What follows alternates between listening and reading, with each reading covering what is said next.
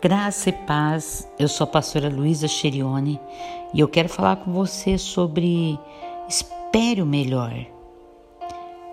Ainda na prisão, Paulo ele desejava ver Filemon e ele afirma: graças às suas orações, espero poder ser restituído a vocês.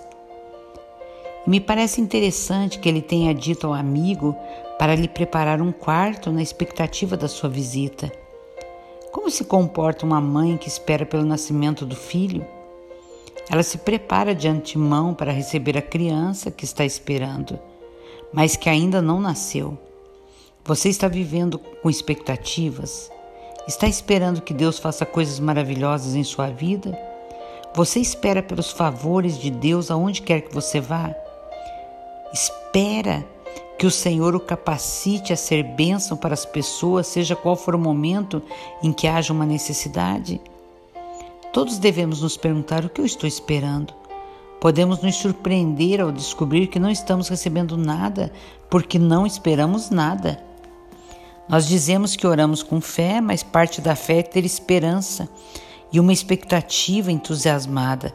Fé não é pedir e duvidar, ou pedir e ter medo, não é pedir e se preocupar.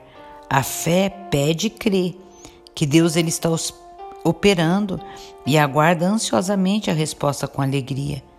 Conversas de fé são cheias de expectativa, que eu gosto de definir como transbordante alegria que espera ansiosamente receber o resultado desejado.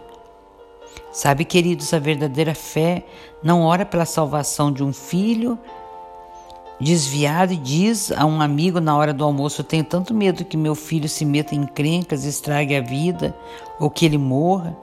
A fé diz: Eu estou esperando que meu filho mude.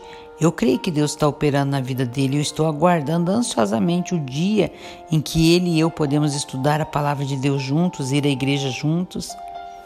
A passagem de Isaías 40, 31 fala sobre aqueles que esperam no Senhor mas esperar em Deus significa ter expectativa, aguardar e confiar nele. Esperar em Deus não é o estado passivo de fazer absolutamente nada.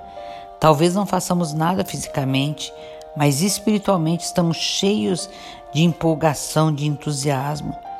Nós ficamos ansiosamente à espera de que Deus apareça em meio aos nossos problemas, a qualquer momento, e nos enchemos de esperança, de uma expectativa alegre e confiante. Faça uma análise da sua atitude. Você está orando, esperando, mas não está esperando de forma adequada? Se estiver agindo assim, mude e comece a fazer com determinação, a esperar em Deus.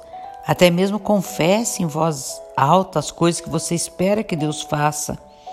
A expectativa prepara o caminho para o poder de Deus que realiza milagres. Deus abençoe você com essa palavra e espere sim pelo melhor.